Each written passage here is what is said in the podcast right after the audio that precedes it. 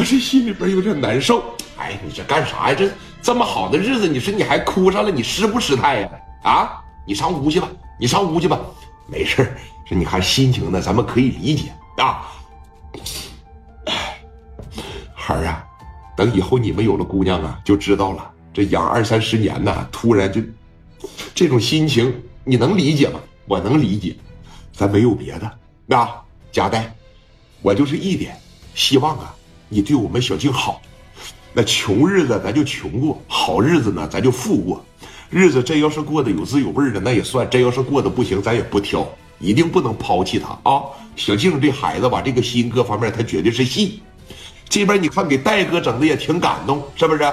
本来挺好的饭局，这一下子整的都在这哭，那没办法了啊。确确实实啊。是一个挺高兴的事儿，在这一喝就喝到了下午的三四点钟，戴哥喝多了，哎，包括你看戴哥他老丈人喝的也不少，你这过来提个亲，哪有说在家里边住着的道理啊？是不是？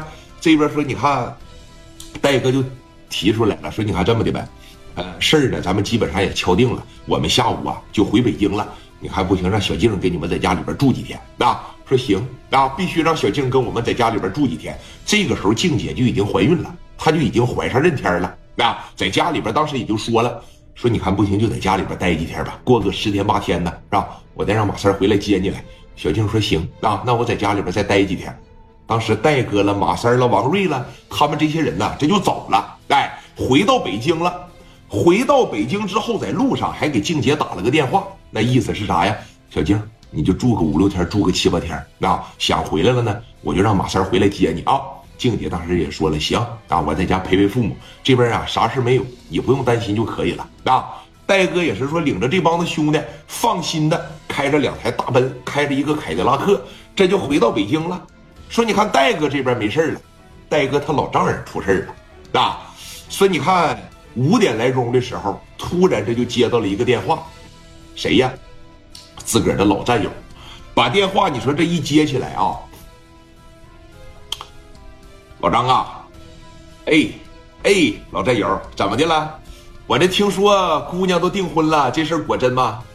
哈哈哈哈我这姑爷子今天呢刚刚登门啊，中午在一块吃的饭，我这姑爷子刚走了有一个多小时啊，你怎么听说了呢？那我能听说不了吗？这么的，今天中午喝透没？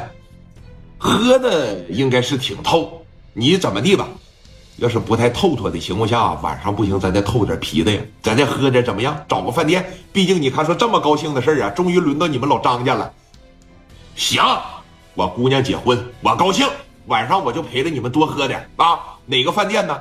行的话，咱这直接胶东大海鲜呗。胶东大海鲜呢？行，吃点海鲜，喝点啤的。好，晚上见啊！给这个电话呀，啪的一撂下。哎，静姐当时也就过来了，扶着说：“你看他爸的手，当时就说了，爸呀，说你看你这五十多岁也快六十了，这么大年龄了，就别喝第二场了呗。啊，晚上在家里边让我妈给你下点面条，早点休息。说你看你这血压也不好，这心脏也不好，整天就这么喝呀。我没事姑娘，啊，虽然爸这身体不太好，年龄可大了，但是偶尔的喝个一回两回的没事我就是高兴。”是不是？你别看我血压不行，我这心脏不行，但是药我正常吃，它不耽误喝酒啊。我头去之前，我把这药啥的都顶上。晚上啊，我跟我那帮老老朋友们，我再喝点啤的，没事啊。这说着呢，躺了床上，这就迷糊了，能有说一个来小时的时间。